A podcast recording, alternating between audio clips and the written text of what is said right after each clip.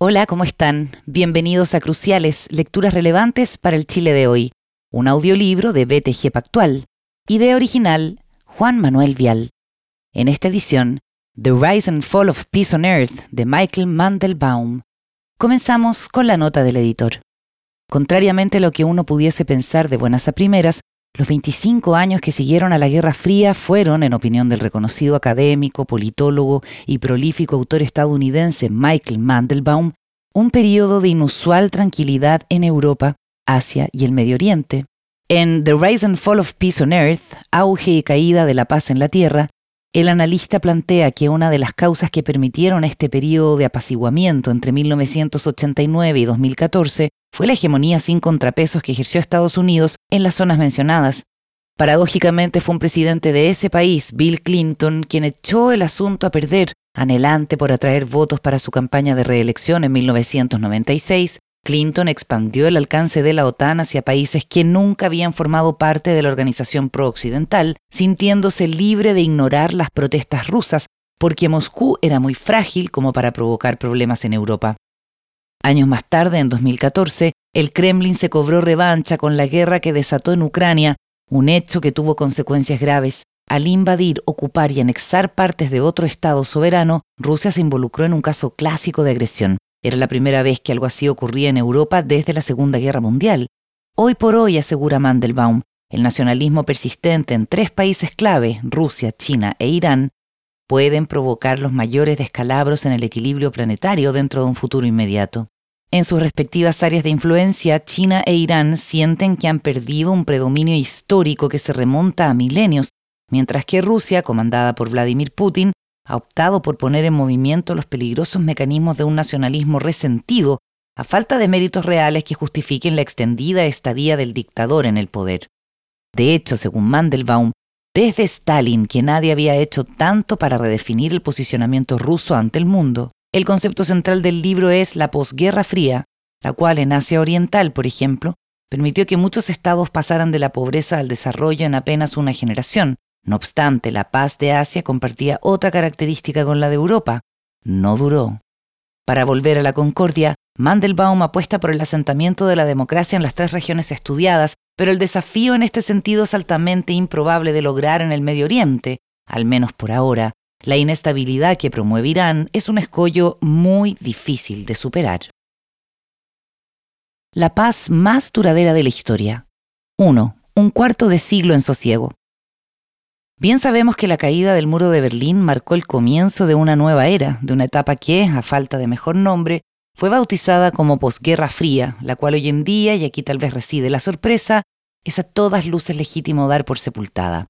Entre 1989 y 2014, según lo expuesto por el académico Michael Mandelbaum en su libro The Rise and Fall of Peace on Earth, Auge y Caída de la Paz en la Tierra, el mundo se vio marcado por acontecimientos de toda índole, desde la erupción de China en el concierto internacional y la globalización de los mercados, hasta la amenaza del terrorismo islámico, los ataques del 11 de septiembre de 2001, pasando por la primavera árabe y la explosión de las tecnologías de la información. Otro aspecto fundamental, no obstante, tiende a pasar inadvertido, subraya Mandelbaum, el hecho de que el cuarto de siglo que abarca la posguerra fría puede ser calificado como el más pacífico de la historia. El autor no niega que durante este espacio de tiempo ocurrieron guerras sangrientas en los Balcanes y conflictos civiles en países africanos como Ruanda y la República Democrática del Congo, así como en Siria, Yemen y otros sitios del Medio Oriente. Centenares de miles de personas murieron en enfrentamientos a manos de milicias o a consecuencias de ataques y bombardeos en busca de oro, Dios y gloria. Lo que no sucedió, sin embargo, fue que las grandes potencias se orientaran hacia la guerra, hacia su preparación o anticipación, algo que sí había sucedido en el periodo inmediatamente anterior. 2. Malas nuevas. La posguerra fría es la consecuencia inmediata del fin de la Guerra Fría, esta última es entendida por algunos historiadores como la paz larga, debido a que durante su transcurso las grandes potencias se mostraron los dientes y disputaron zonas de influencia a través de terceros, pero jamás de manera directa en un campo de batalla. Pese a ello, Mandelbaum explica que el cara a cara entre la Unión Soviética y Estados Unidos supuso un estado de guerra permanente, fácilmente reconocible para todos, que se distinguía porque ambos bandos estaban listos para entrar en combate en cualquier instante, y porque las negociaciones diplomáticas y las maniobras políticas de los actores relevantes siempre tuvieron como trasfondo la posibilidad de un conflicto armado entre las superpotencias, aunque éste nunca se hiciese realidad. La tensión remitió después de 1989, cuando se diluyó la posibilidad de un choque militar. Si la de la Guerra Fría fue una paz armada, al borde del abismo, la de la posguerra fría fue una paz verdadera, nunca cercana a un estallido. Las condiciones que permitieron esa transformación, sostiene Mandelbaum, obedecen a la combinación virtuosa de tres características. El dominio geopolítico de Estados Unidos, el crecimiento de la interdependencia económica entre casi todos los 200 estados soberanos del mundo y la expansión de la democracia a lo largo de la mayoría del planeta. Gracias a que estos fenómenos se dieron con intensidad variable y de manera simultánea en Europa, Asia Oriental y el Medio Oriente, la posguerra fría terminó siendo un periodo de paz como ningún otro. No obstante, Mandelbaum también es portador de malas nuevas. El orden pacífico de la posguerra fría ha concluido y hoy la competencia belicosa entre superpotencias vuelve a ubicar en el horizonte la posibilidad de una devastadora guerra entre ellas. Después de un periodo de calma, Europa, Asia Oriental y el Medio Oriente nuevamente son eventuales escenarios de conflictos graves. El mundo ha vuelto a las andadas. El mensaje de The Rise and Fall of Peace on Earth es tan optimista como pesimista. Felizmente el planeta posee una fórmula para la paz genuina. Desafortunadamente, no tiene ninguna forma de asegurarse de que todos los países la abracen, especula este experto en relaciones internacionales. 3. Dentro, fuera y abajo. Mandelbaum describe el deterioro del paisaje estratégico en las tres zonas geopolíticas más influyentes del globo. Comienza por Europa, donde el fin de la Guerra Fría llevó esperanzas de tranquilidad tras décadas de tensión, en las que un enfrentamiento entre la Organización del Tratado del Atlántico Norte, OTAN, y el Pacto de Varsovia fue siempre una amenaza tangible. ¿Cómo fue posible que al final de la Guerra Fría Europa superara el estado de guerra y avanzara hacia una paz más profunda, ¿Una paz menos fijada que nunca en el prospecto de una guerra? pregunta el autor. Y remarcando su tesis responde, esa feliz condición tuvo lugar debido a los tres elementos recién señalados, la hegemonía de Estados Unidos, el desarrollo creciente de la interdependencia económica y la expansión de la democracia. A diferencia de lo que ha ocurrido con otras potencias imperiales, la supremacía de Estados Unidos no se manifestó a través de la pesada imposición de sus intereses, ni por medio de la conquista, ocupación o gobierno de otros países, sino de una manera benigna y con el consentimiento de las naciones, sugiere Mandelbaum. Como consecuencia de ello, el rol norteamericano en Europa rompió con el precedente histórico, añade. El vehículo principal de la presencia norteamericana en el viejo continente fue y sigue siendo la OTAN. Como resumiera su primer secretario general, Hastings Ismay, la OTAN tiene un triple propósito, mantener a los estadounidenses dentro, a los rusos fuera y a los alemanes abajo. Estos objetivos se cumplieron durante la Guerra Fría. A medida que los países europeos se fueron recuperando de la Segunda Guerra Mundial y desarrollaron una voz propia, lo que había comenzado como una necesidad, solo Estados Unidos podía contener la expansión soviética, devino en lo que Mandelbaum califica como preferencia y hábito. La Alianza Atlántica suponía hegemonía no por imposición, sino por invitación, agrega. El fin de la Guerra Fría profundizó aún más esta realidad con la OTAN incorporando nuevos países y con Estados Unidos mostrándose más que dispuesto a expandir sobre sí el paraguas protector de su hegemonía indiscutida. 4. Los beneficios de no combatir. Al mismo tiempo, la Europa de posguerra avanzó hacia la construcción de otro muro de contención contra la guerra, la interdependencia económica. Mandelbaum argumenta que mientras la presencia de un Estado poderoso suprime la capacidad de pelear, los beneficios del comercio suprimen la intención de pelear. Los países que comercian entre ellos evitan la guerra no porque teman perderla, sino debido a que consideran que ganar no es atractivo. Obtienen más beneficios por no combatir que venciendo. El Plan Marshall y el proyecto de integración en torno a la antigua Comunidad Económica Europea dieron alas a una imbricación profunda que hizo cada vez menos atractiva la opción bélica. Una vez concluida la Guerra Fría, la Unión Europea sumó miembros para construir la casa común con la que habían soñado sus impulsores en la década de 1950. Lo que se había iniciado en la parte occidental del viejo mundo ahora creció hacia el este, llegando a incluir a 28 países. Por último, indica Mandelbaum, Europa también reafirmó un tercer estímulo para la paz, pues llegó a ser uniformemente democrática. Si durante la Guerra Fría la democracia se asentó en Alemania Occidental, Italia, Portugal, España y Grecia, después de la caída del muro, se convirtió en la norma de todo el mapa europeo al incorporar la soberanía popular, el respeto a las leyes y los derechos básicos de las personas. La democracia constituye la tercera gran fuerza moderna para la paz, ver el académico. Contar con una democracia se convirtió en requisito insalvable para acceder a la UE y a la OTAN. En la medida en que los estados son democráticos, las posibilidades de ir a la guerra entre ellos se reducen drásticamente, según lo demuestra la experiencia. La Pax Democrática se asentó en la Europa de la posguerra fría. 5. Seguridad común. Comenzó entonces a hablarse de Europa como una comunidad, no solo en el sentido económico, sino también en lo relativo a la seguridad. Cuando terminó la Guerra Fría, la perpetuación de la paz requería expandir la comunidad de seguridad para incluir en ella a los países de Europa Central y Oriental, así como a la Rusia postsoviética, escribe Mandelbaum, quien explica que una expansión de este estilo sería capaz de descartar la causa fundamental de la competencia por la seguridad, la anarquía del sistema internacional. A diferencia de lo que ocurre con el Estado a nivel doméstico, en el escenario internacional no existe una entidad que monopolice el uso legítimo de la fuerza, lo cual lleva a que cada actor busque proveer su propia seguridad en un ambiente de desconfianza y conflicto permanente. La seguridad común se hacía cargo de ese problema, sostiene Mandelbaum, porque estaba basada en la suscripción de acuerdos de desarme y verificación y descansaba sobre tres principios compartidos por todos los miembros de la comunidad de seguridad europea, unanimidad, transparencia y defensa. Nadie albergaba intenciones ofensivas contra otro miembro de la comunidad. Para que la comunidad de seguridad europea perdurara, resultaba esencial que Rusia se sumara a ella. No era sencillo, pues aunque el gobierno en Moscú había jugado un papel clave en la negociación que condujo al establecimiento del orden de seguridad común, la Rusia postsoviética carecía de cada una de las fuentes modernas de la conducta pacífica, advierte Mandelbaum. Esa Rusia no compartía la noción de una hegemonía estadounidense benigna, no poseía experiencia con un sistema de gobierno basado en la soberanía popular y el resguardo de las libertades civiles, y su economía no estaba vinculada al capitalismo global. Pese a ello, bajo el mandato de Boris Yeltsin, pareció factible que Moscú diera el paso y transformara a Rusia en un país democrático y económicamente globalizado. 6. El craso error de Clinton.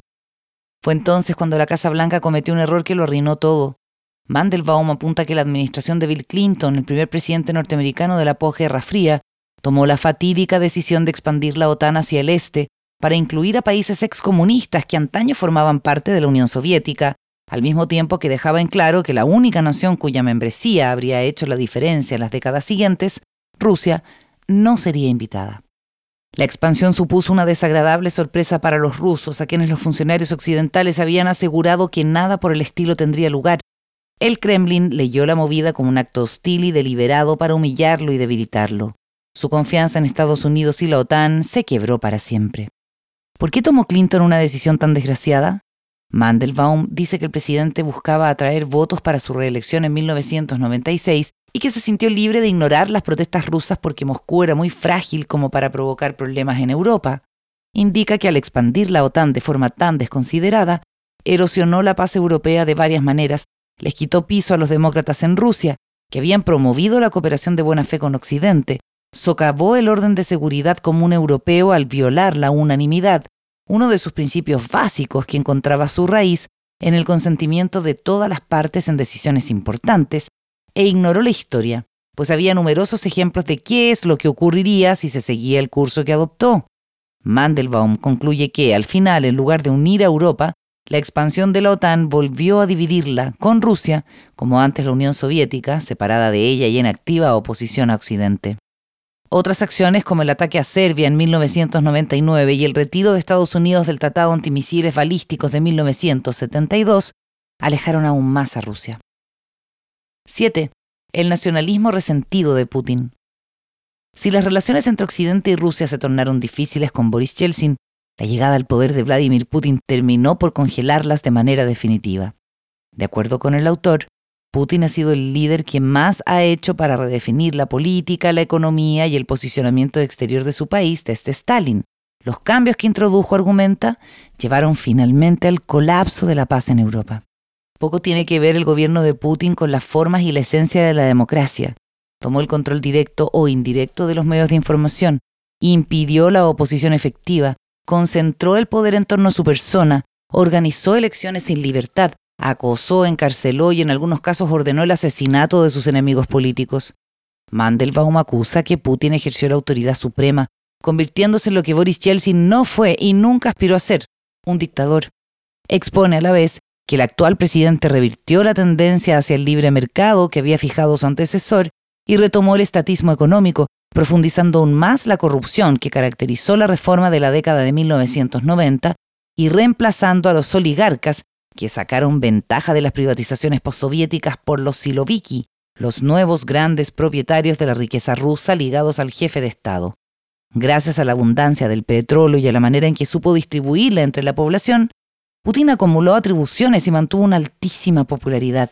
Mandelbaum subraya que el mandatario celebró un acuerdo tácito con los rusos. El gobierno se mantendría fuera de sus existencias privadas y mejoraría su calidad de vida, y a cambio, Putin monopolizaría sin cuestionamientos el poder político y económico. El pacto comenzó a resquebrajarse a medida que los ingresos petrolíferos menguaban producto del derrumbe del precio del crudo. Putin debió buscar otro mecanismo de legitimidad. Lo encontró, según Mandelbaum, en una variedad agresiva y resentida de nacionalismo, que devino en una fuente cada vez más importante de popularidad para el líder ruso. Ese nacionalismo sirvió como pretexto, asegura, para las políticas que adoptó y que pusieron fin a la paz europea de la posguerra fría. Clave en este sentido fue la decisión de invadir y ocupar Ucrania en 2014. 8. Incendiar el circo. Mandelbaum postula que Putin se sintió amenazado por las protestas de la Plaza Maidán, que condujeron al exilio del presidente ucraniano Viktor Yanukovych, aliado de Putin, y a la elección del pro-occidental Petro Poroshenko. Determinado a impedir que lo sucedido en Kiev se replicara en Moscú, el mandatario ruso optó por la guerra. Primero ocupó y anexó Crimea y luego invadió Ucrania. Los acuerdos de Minsk de 2015 pusieron fin formal al conflicto, pero no a la separación de Ucrania en dos partes. Mandelbaum conjetura que el asalto a Ucrania marcó el término de una era histórica. Al invadir, ocupar y anexar partes de otro Estado soberano, Rusia se involucró en un caso clásico de agresión. Era la primera vez que ocurría algo así en Europa desde la Segunda Guerra Mundial. Como resultado, el continente europeo volvió a ser lo que había sido hasta antes de la caída del comunismo, un lugar donde el conflicto armado siempre era una posibilidad y ocasionalmente un hecho, y donde las políticas exteriores de los gobiernos tenían que considerar la posibilidad de que se verificara ese tipo de conflicto. Europa retornó al estado de guerra. Lo sucedido en Ucrania, puntualiza el politólogo, obedeció a razones profundas, para Putin y Rusia, respondió al patrón imperial según el cual Moscú se ha regido por siglos. A la vez, sirvió para restaurar el orgullo perdido de un país que se había sentido humillado desde el fin de la Guerra Fría. La población rusa recompensó a su presidente con un apoyo casi incondicional. La popularidad de Putin volvió a dispararse. Las condiciones económicas impedían que el gobierno proporcionara mejorías sustantivas, sustanciales en el estándar de vida de los rusos, en reemplazo, el mandatario les devolvió el orgullo nacionalista. Incapaz de repartir pan al pueblo ruso, Putin apostó por incendiar el circo, explica Mandelbaum, quien agrega que la guerra en Ucrania le permitió al jefe de Estado proyectarse ante la población como el protector de la nación rusa contra Occidente y reafirmar el estatus de Rusia como una potencia global. El nuevo escenario geopolítico en Europa se asemeja al de la Guerra Fría, pero no es igual, advierte Mandelbaum. Rusia no controla países satélites en el corazón de Europa ni amenaza con una invasión en gran escala. Es menos poderosa que la Unión Soviética y tampoco encarna un modelo ideológico que despierte lealtades en Occidente. Por ello, manifiesta, los países europeos y Estados Unidos no dedican a Rusia la atención que prestaban a la Unión Soviética. Con todo, concluye, Rusia ha desestabilizado la paz europea y constituye un foco de inquietud en un continente que creyó haber dejado atrás la posibilidad de la guerra. 9. De la pobreza al desarrollo. Asia Oriental también vivió durante la posguerra fría un extraordinario período de paz. Mandelbaum afirma que, tal como en el viejo continente, la paz ha llegado a su fin en Asia por razones similares. En el lejano oriente existieron después de 1989 algunas condiciones parecidas a las europeas, aunque también hubo diferencias sustantivas. La hegemonía estadounidense, por ejemplo, se verificó a través de arreglos de seguridad bilaterales, no en el marco de una gran alianza multilateral como la OTAN. Sin embargo, durante la Guerra Fría, la presencia militar norteamericana anuló la posibilidad de competencia por la seguridad entre los países no comunistas de la región. Para estos, apunta Washington actuó no como un señor opresivo, sino como un generoso protector, un contrapeso disuasivo de las ambiciones expansionistas de la Unión Soviética y la República Popular China. La reforma china y el colapso soviético crearon las condiciones para el surgimiento de un esquema de seguridad anclado en la hegemonía benigna de Estados Unidos. A la vez, la paz se vio reforzada por el aumento exponencial de la interdependencia económica entre las naciones de la región, según Mandelbaum, la hegemonía militar norteamericana amparó el desarrollo de la interdependencia económica y esa interdependencia acarreó enormes consecuencias económicas. A raíz de la adopción de políticas libremercadistas y la promoción de las exportaciones, Asia Oriental se transformó, pasando de la pobreza al desarrollo en apenas una generación.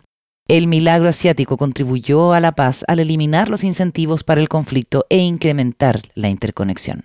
Por último, la expansión de la democracia también ayudó al clima de tranquilidad y cooperación que experimentó Asia Oriental al concluir la Guerra Fría. Aunque no tuvo un desarrollo tan amplio y absoluto como en Europa, la democracia logró arraigar en Taiwán, Corea del Sur, Indonesia y Filipinas. Mandelbaum concluye que con el establecimiento más reciente y frágil que en Europa de la democracia y la interdependencia económica, sin las experiencias e instituciones comunes del viejo continente y sin los tratados y reglas que constituían el orden de seguridad común europeo, la paz no logró asentarse tan firmemente ni consiguió tanta aceptación en el Asia-Pacífico como en Europa. De todas maneras, sin embargo, Asia Oriental gozó de una paz más profunda y amplia, se alejó de la guerra y de la competencia por la seguridad que nunca antes en la historia moderna. Por desgracia, añade el académico, la paz de Asia compartía otra característica con la de Europa. No duró. 10. La trampa de Tucídides. Tal como Rusia y su conducta fueron en Europa el punto central de discordia, en Asia resultó ser China la que terminó arruinando la paz de la posguerra fría, sostiene Mandelbaum. El gigante dormido comenzó a despertar bajo el liderazgo de Deng Xiaoping, quien liberó fuerzas productivas largamente anuladas. El resultado fue formidable. Entre 1980 y 2014, el PGB chino se duplicó cada siete años. La nueva China comenzó a exigir reconocimiento de su nueva condición de superpotencia. El autor asevera que el crecimiento económico chino abrió el camino para un tipo de competencia geopolítica con preocupantes antecedentes históricos. Más de una vez, las ambiciones políticas de una potencia emergente la han puesto en conflicto directo con otras. El patrón es tan históricamente familiar que tiene un apelativo que lo distingue, la trampa de Tucídides. Al describir las causas de la guerra del Peloponeso entre Esparta y Atenas en el siglo V a.C., el historiador griego manifestó que lo que hizo la guerra inevitable fue el aumento de poder de Atenas y los temores que éste despertó en Esparta. De idéntica manera, el crecimiento chino ha llegado a constituir una amenaza para Estados Unidos y eso ha hecho que ambas potencias estén en curso de conflicto, aunque no necesariamente de guerra.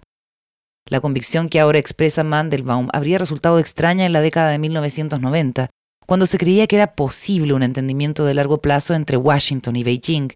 El autor recuerda que durante casi toda la posguerra fría, Estados Unidos y los países asiáticos no solo cooperaron con China, sino que incitaron y celebraron el auge económico chino. Para ellos, el crecimiento del coloso oriental significaba una muy rentable oportunidad de negocios.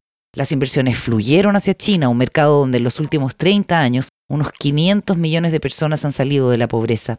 Sin embargo, Mandelbaum atribuye a este factor un rol tan solo secundario en el interés norteamericano por el desarrollo chino. 11 agachar la cabeza. En opinión del autor, la razón principal por la cual Washington alentó a China y no la percibió como una amenaza fue que los estadounidenses estaban convencidos de que la continuación del ascenso económico chino removería el peligro de la trampa de Tucídides. El crecimiento económico, conforme a esta teoría liberal de la historia, fomentaría la democracia. Y debido a que las democracias llevan adelante políticas exteriores pacíficas, China no buscaría reafirmar su poder más allá de sus fronteras a expensas de sus vecinos. Más bien, optaría por integrarse a los órdenes económico y político basados en reglas del Asia Oriental y al mundo que Estados Unidos había creado y apoyado. Ya antes, a principios del siglo XX, misioneros cristianos y comerciantes de origen norteamericano habían abrigado la ambición de integrar a China al orden occidental. La teoría liberal de la historia expresaba esa misma esperanza en términos contemporáneos, subraya Mendelbaum. Subraya Mandelbaum. Pareció que ese plan podría funcionar. Bajo Mao Zedong, ya antes, a principios del siglo XX, misioneros cristianos y comerciantes de origen norteamericano habían abrigado la ambición de integrar a China al orden occidental. La teoría liberal de la historia expresaba esa misma esperanza en términos contemporáneos, subraya Mandelbaum. Pareció que ese plano podría funcionar. Bajo Mao Zedong, China había contado con una política exterior revolucionaria para subvertir el orden internacional. Desde fines de los 70 la situación había cambiado, quizás siguiendo la instrucción entregada por Deng Xiaoping de esconder la brillantez, lo que suponía actuar con moderación. El liderazgo chino sabía que si aspiraba a cortar la brecha que separaba a su país con Occidente, debía agachar la cabeza y concentrarse en alcanzar el desarrollo. Mandelbaum sostiene que aunque la teoría liberal de la historia no estaba completamente equivocada, no causó la evolución pacífica que Washington y sus aliados asiáticos esperaban para China. Al revés, mientras operaban aquellas fuerzas, una poderosa característica de la historia china y de su cultura política, el nacionalismo, estaba empujando al país en una dirección amenazante para sus vecinos y Estados Unidos. 12. El siglo de la humillación. El nacionalismo chino rescata elementos tradicionales, en especial la creencia de que su patria se ubica en el centro del mundo, de ahí su nombre, el Reino del Medio, y en lo más alto de la jerarquía de las naciones. Durante siglos China dominó Asia Oriental. Solo decayó en el periodo comprendido entre las guerras del opio de mediados del siglo XIX y el triunfo comunista en 1949, al punto de que ese periodo es conocido por los chinos como el siglo de la humillación. Según Mandelbaum, Restituir el prestigio y el poderío perdidos ha sido un objetivo de todos los líderes chinos desde la instauración de la República en 1911. Aunque muchos fracasaron, hoy la situación parece diferente y China encara la posibilidad concreta de volver al sitial que estima propio. Una de las características del nacionalismo chino, escribe Mandelbaum, es su irredentismo.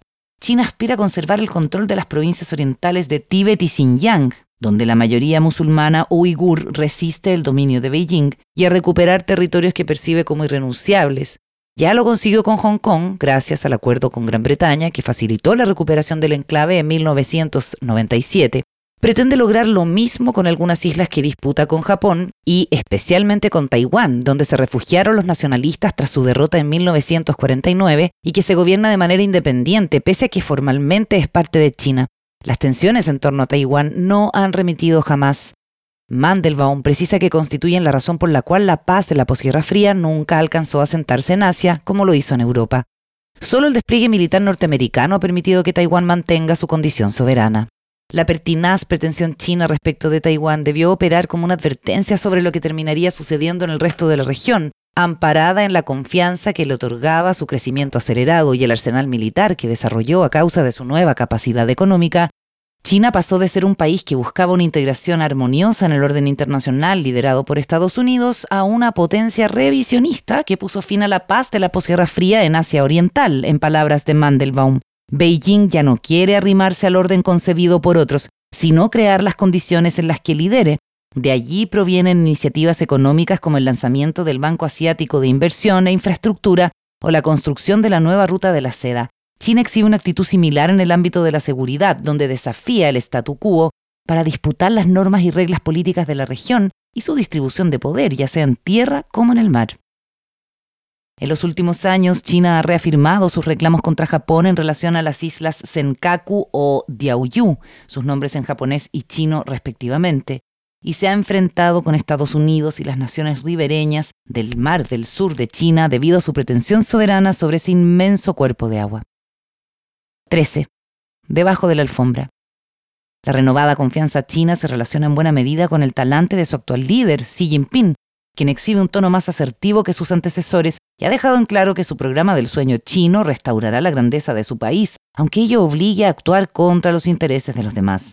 Mandelbaum cree que sí opta por la Carta Nacionalista porque detectó una amenaza severa para la continuidad del Partido Comunista en el poder. La insatisfacción al alza de una población más exigente y sofisticada, que en 2012 se tradujo en más de 180.000 protestas populares en contra de funcionarios ineficientes y corruptos. Para prevenir que estos brotes se transformen en una marea incontenible que arriesgue al régimen de partido único, sí ha tomado medidas extraordinarias, acumuló en torno a su persona numerosas atribuciones, al punto de que se le considera el jerarca chino más poderoso desde Mao Zedong, aumentó la represión de la disidencia e inició una campaña para castigar a los funcionarios corruptos, deshaciéndose de paso de varios rivales políticos. Hasta antes de la llegada de Xi al poder, el PC chino había conseguido esconder los problemas debajo de la alfombra, gracias a un crecimiento económico que permitía acallar las críticas y obviar el desapego ideológico de los cuadros del partido, formalmente aún marxistas-leninistas, pero en la práctica muy lejanos a esa doctrina. Sin embargo, en la segunda década de este siglo, el ritmo de progreso de la economía comenzó a decaer y el régimen se encontró en la peligrosa posición de no ser capaz de satisfacer las demandas de una población cada vez más inquieta. Xi Jinping enfrentaba un momento peligroso para el gobierno comunista, lo que se había convertido a lo largo de las tres últimas décadas en fundamento de la legitimidad del gobierno, el crecimiento económico, se estaba ralentizando, explica el autor. Sí recurrió a la opción que le pareció más prometedora para restaurar la legitimidad amenazada del régimen, el nacionalismo agresivo. Al hacerlo, acabó con la paz regional de la posguerra fría y volvió a situar la competencia por la seguridad y la posibilidad de la guerra en el centro de la geopolítica de Asia Oriental. Junto a Corea del Norte, China es la principal amenaza para la convivencia pacífica en la zona. Junto a Corea del Norte, China es la principal amenaza para la convivencia pacífica en la zona. 14. La tregua fallida en el Medio Oriente. Aunque de una forma distinta, el fin de la Guerra Fría llevó también calma al Medio Oriente. Mandelbaum dice que lo que hubo en esa región durante la posguerra fría se asemeja más a una tregua temporal que a una paz profunda. La precariedad se explica porque mientras en Europa arraigaron los tres pilares de la paz moderna y en Asia Oriental dos, en el Medio Oriente solo se consolidó uno de ellos. La democracia nunca ha conseguido instalarse en la zona. A la prevalencia de una versión del Islam que enfatiza el origen divino de la ley civil, Mandelbaum añade otra causa para explicar el fenómeno, la ausencia de estados nacionales modernos producto de la configuración tribal de los países del Medio Oriente, donde distintos clanes antagónicos se enfrentan de manera desordenada e incluso caótica. Según él, esta condición hace que el imperio de la ley y las libertades individuales básicas, como el derecho de propiedad, no estén garantizados en las sociedades árabes. En consecuencia, tampoco ha sido posible conseguir allí la interdependencia económica propia de la globalización. El petróleo que facilita la llegada de fondos no favorece la democratización pues incentiva la consolidación de regímenes autoritarios y asistencialistas y provoca el interés de las potencias extranjeras por intervenir en la región para asegurarse el suministro de combustible a un precio razonable. Desde la retirada de las potencias coloniales, Estados Unidos ha intentado establecer su predominio geopolítico en la zona, escribe Mandelbaum, aunque debió competir allí con la Unión Soviética durante la Guerra Fría. Concluida esta, Washington ratificó su determinación de impedir el surgimiento de un liderazgo regional que pudiera desafiar su autoridad el aplastante triunfo en la Guerra del Golfo Pérsico de 1991 dejó clara la hegemonía de Estados Unidos en el área. Esta es la única de las tres condiciones de la paz moderna que se asentó allí después de 1989. Mandelbaum sugiere, sin embargo, que el rol de Estados Unidos en el Medio Oriente durante la posguerra fría se asemeja más a una hegemonía imperial clásica que a la versión benigna aplicada en las otras dos regiones, a diferencia de lo que sucedió en Europa y Asia Oriental, Estados Unidos no compartía valores políticos básicos con sus aliados del Medio Oriente, tampoco, excepto por el petróleo, tenía vínculos económicos relevantes con ellos. Para los gobiernos amigos del Medio Oriente, la conexión con Estados Unidos servía al tradicional propósito de protegerlos de adversarios potenciales y reales, lo que incluía en la mayoría de los casos a los pueblos que se regían de manera no democrática, no al objetivo moderno de forjar una comunidad de seguridad en la cual la guerra se hiciera impensable. El académico presenta otra diferencia. Mientras que en Europa y Asia Oriental, al menos por un tiempo, ninguna gran potencia se enfrentó a la postura hegemónica de Estados Unidos, en el Medio Oriente sucedió justo lo contrario. Irán resintió y se opuso a la presencia norteamericana en la zona y nunca abandonó la aspiración de expandir su propio poder a expensas de Estados Unidos. Los líderes clericales de la República Islámica percibieron a Estados Unidos no como una fuerza policial bienvenida, sino como un ejército de ocupación que debía ser expulsado. Por su parte, Washington vio en Irán a un adversario y adoptó contra Teherán la misma política que usó contra la Unión Soviética en la Guerra Fría, la contención. Mandelbaum señala que fue el revisionismo iraní el que puso fin a la tregua de la posguerra fría en el Medio Oriente y el que llevó de vuelta a la región la competencia por la seguridad. El principal perturbador de la paz, el equivalente para el Medio Oriente de Rusia en Europa y China en Asia Oriental, fue Irán, apunta. 15. El desafío revolucionario de Irán. Mandelbaum rescata la idea de que al lidiar con Irán, tal como en el caso de China, es necesario tener en cuenta una cultura milenaria que hunde sus raíces en la antigüedad. A lo largo de su trayectoria imperial, muchos iraníes llegaron a considerarse a sí mismos, tal como sucedió con los chinos en Asia Oriental, culturalmente superiores a sus vecinos y merecedores por tal motivo de ejercer la primacía en la región, indica el autor.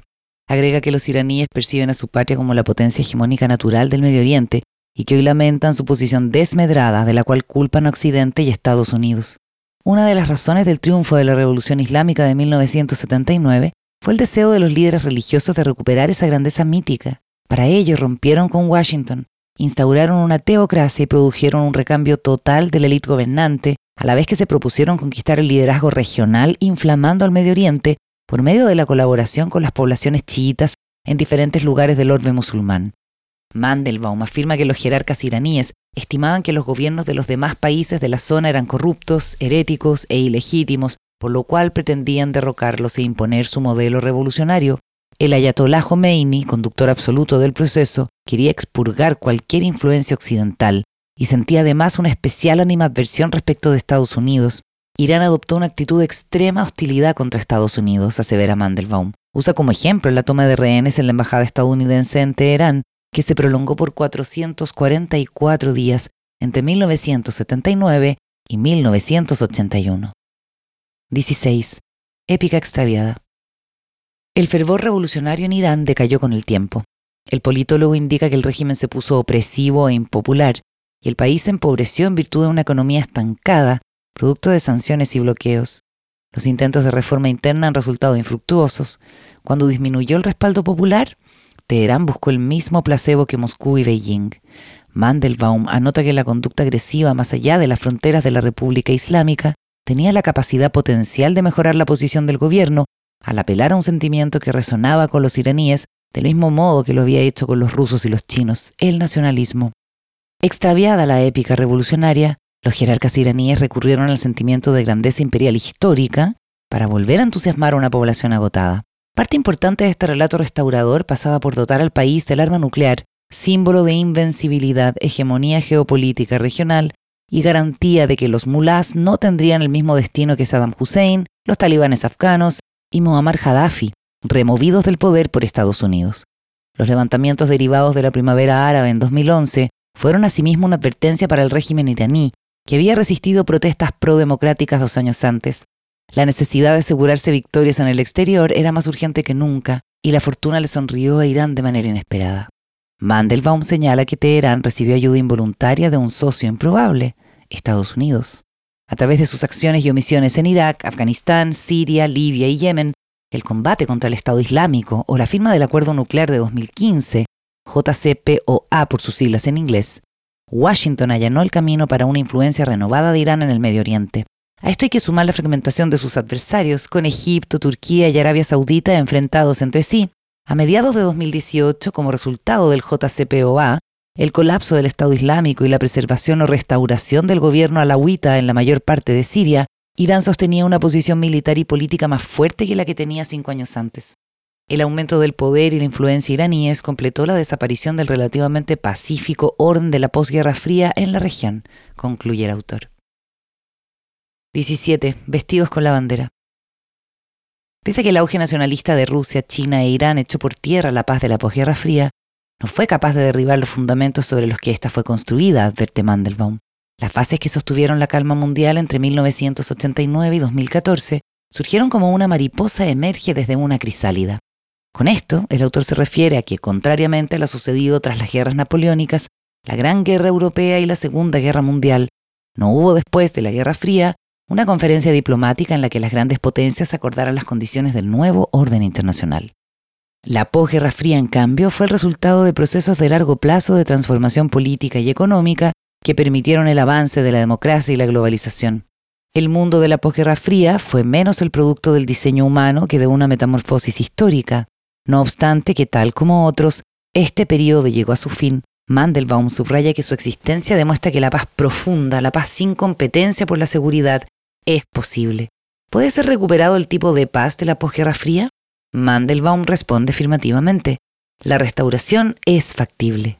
El autor manifiesta que la competencia por la seguridad no volvió porque de nuevo imperaba la anarquía en el sistema internacional o porque tres potencias ambiciosas buscaban riqueza, sino porque éstas recurrieron al nacionalismo chauvinista al verse enfrentadas a problemas de popularidad interna, a falta de otra fuente de legitimidad, los gobiernos de China, Rusia e Irán escogieron vestirse con la bandera. En ausencia de la posibilidad de recurrir a la tradición, la ideología, el éxito económico, la democracia, los regímenes revisionistas usaron el nacionalismo agresivo para asegurar su continuidad. 18. Fuerzas subterráneas. Mandelbaum propone el antídoto para evitar el estado de guerra alarvada, la democracia, el pilar de la paz moderna que por lejos tiene el efecto más fuerte, y profetiza, si Rusia, China e Irán adoptaran por cualquier ruta sistemas políticos completamente democráticos que incluyeran tanto soberanía popular como la protección de las libertades económicas, religiosas y políticas, la necesidad de reafirmación nacionalista se extinguiría, y la competencia por la seguridad sería innecesaria en Europa, Asia Oriental y el Medio Oriente. Lo que se requiere es que las fuerzas subterráneas que luchan por construir democracias en estos países arraiguen para que se desarrollen allí los hábitos, costumbres, valores e instituciones indispensables para el gobierno democrático. Aunque reconoce que el proceso de instalación democrática será largo y lleno de obstáculos en esas naciones, el autor percibe signos esperanzadores y cierra The Rise and Fall of Peace on Earth con una arenga optimista. La paz que radica no solo la guerra ocasional, sino también la competencia por la seguridad, es posible. No es una bestia mítica, el unicornio de la historia internacional. Ha sido avistada en su forma madura en la Europa de la década de 1990 y en una versión menos desarrollada en Asia Oriental en la misma época. El camino para llegar a ella es que se imponga la democracia, pero ese tipo de gobierno no puede ser impuesto desde fuera. Los países se convierten en democracias, pero no pueden ser convertidos a ella por otros, afirma. Si la paz ha de arraigar de una vez en el mundo, Rusia, China e Irán deberán recorrer su propio camino hacia el gobierno de todos, por todos y para todos. The Rise and Fall of Peace on Earth, Oxford University Press, 2020, 218 páginas. Michael Mandelbaum nació en 1946 y es profesor de la Escuela de Estudios Internacionales Avanzados, SAIS, de la Universidad Johns Hopkins en Washington, D.C. Ha sido elegido por la revista Foreign Policy como uno de los 100 principales pensadores globales y ha escrito más de una decena de libros sobre asuntos mundiales y política exterior de Estados Unidos. También contribuye regularmente con artículos de opinión en las más importantes publicaciones de ese país.